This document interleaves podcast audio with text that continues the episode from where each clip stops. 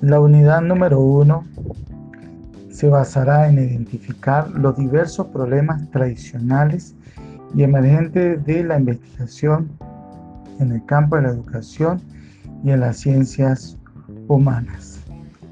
Problemas de corte psicopedagógico, pedagógico, didáctico, documental, histórico, sociológico, psicológico, es decir, se trabajará en la disección y prospección de problemas en el campo de la educación y las ciencias humanas.